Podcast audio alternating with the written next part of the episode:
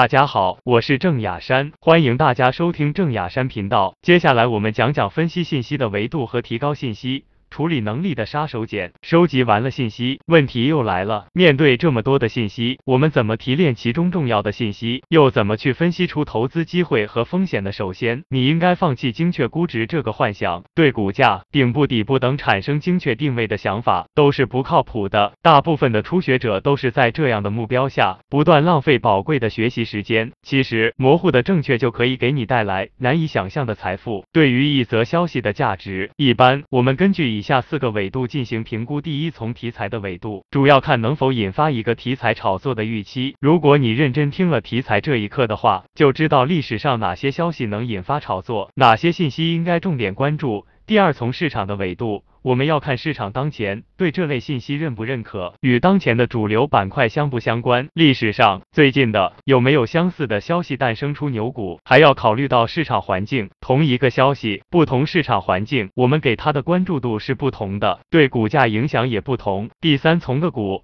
行业的纬度主要考虑个股股性活不活，有些股性好的个股，只要有消息刺激就能涨停。行业也一样，有的行业属于夕阳行业或周期性行业，比如煤炭，股性就很不好。第四，从市场预期的角度。评估如果出了重大利好，众所周知，我们一般会非常小心谨慎对待。这个利好出来前，市场是否已经有大牛股产生了？比如四连板、五连板的股票，是否已经处在较高的位置？如果是，就有利好兑现的可能。相反，利空在低位反而走强，就值得关注。我经常是这样做的：利多不强反弱，停手；利空不弱反强，进攻。比如六月二十二日有一个青海官方表态。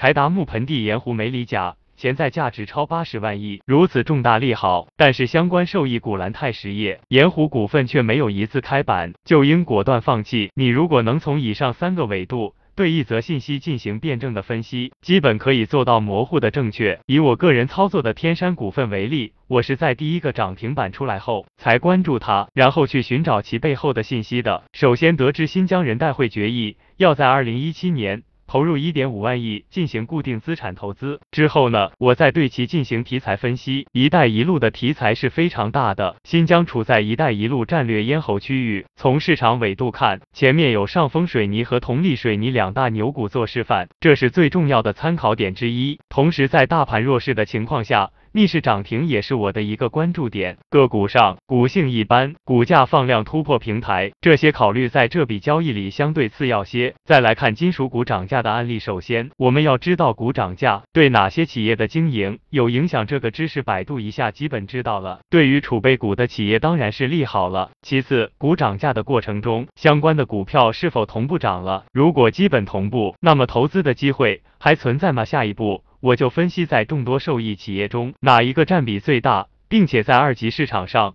从流通盘大小、股性、人气方面去筛选。最后呢，考虑市场当前有没有认可，这一点对短线非常重要。根据以上的分析，由此锁定了华友钴业这只股票。以上就是基本的分析过程。通过以上的分析过程，无形中我们运用了这几个知识：第一，业绩提升。可能导致股价上涨。第二，市场认可是我们买入的理由之一。第三，股性、流通盘的大小也是我们是否买入某股的一个因素。这几个知识对分析股涨价这个信息起到了关键性作用。这里引申出一个重要的观点，就是我们要分析信息，就必须掌握一些市场逻辑知识和市场基本规律。这里我们来给信息与知识规律做一个区分。我们把讨论范围限定在股市。先来看一组文字：二零一七年五月份。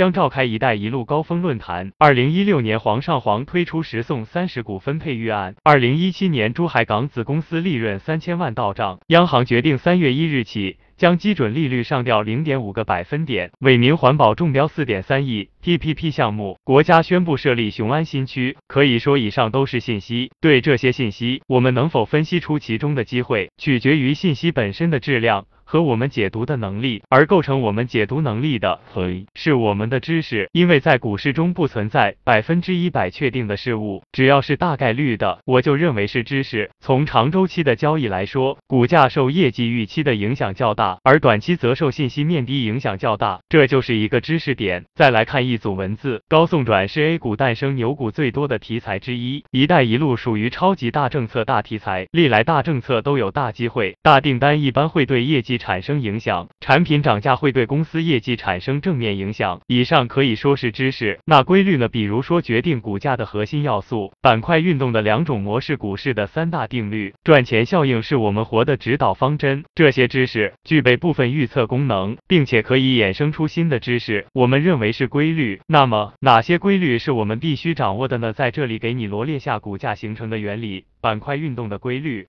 题材的知识、行业发展的核心要素。大盘运行的规律，顶部区域的判断方法。如果掌握了这些，面对投资中的一切信息，我们就有了判断的准绳，任何时候都能做到决胜千里之外。这些规律，我们都会在前面后面的分享中都会涉及到。可以说，在信息泛滥的时代，掌握必要的规律和知识，是避免我们成为信息奴隶的唯一方法。如果没有必要的知识储备，和对市场规律的总结，知道再多信息也无用。规律是我们分析信息的指南针。举个例子吧，特朗普当选总统这个信息，作为投机者，哼，第一反应是什么？哪些行业公司有机会要回答这个问题？你需要了解更多的信息，比如他上台后会干什么。这就需要你收集他的施政方案，再找出受益的行业和相关的公司，这样思考和行动，那么一条信息就会给我们的决策提供重要的帮助。比如另外一个例子，原油趋势下跌后放空卢布是个机会，这里隐含了两个知识点：一是俄罗斯是产油大国，而且 GDP 中对原油出口依赖非常高；二是。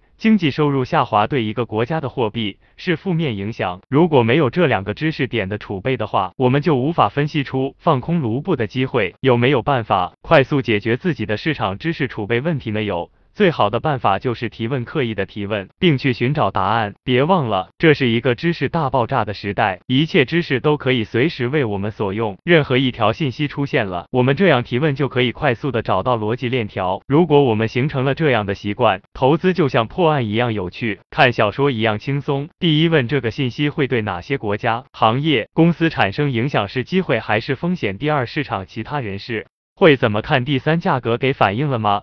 最后，我们给出如下的训练的方法：首先，每天挑选出十条最重要的信息，然后根据以上问题模式，对这些信息进行推演预判。收盘后，结合市场反应进行总结。这样训练三个月，你对信息的处理能力将超乎想象，这也会给你的投资和人生。带来巨大的改变，这就是第五课与你分享的全部内容。最后我们做个总结吧：一、信息对超短线来说决定了资金流向，决定了寻找牛股的方向。公开信息是牛股的大本营。二、信息分盘内信息和盘外信息，盘内信息主要是指盘面上资金搏杀的信息，盘外信息包括个股、行业和宏观。三、知识是分析信息的基础，题材的基本常识、板块规律、股市运行的规律，这些知识。都是我们分析信息的重要武器，也是我们构建信息处理框架的基础。分析信息的四个维度和自我问答训练法，可以快速帮我们建立信息分析体系。最后到了我们推荐书目的时间了。今天我向你推荐的书叫《出奇制胜》，所有想快速建立优势、获得成功的年轻人都应该看看这本书，它的价值超过了过去。一百年来所有成功学书籍的总和。作者沙恩斯诺身兼创业实践者与新锐思想家的双重身份，他发现互联网时代的亿万富翁创造十亿元财富。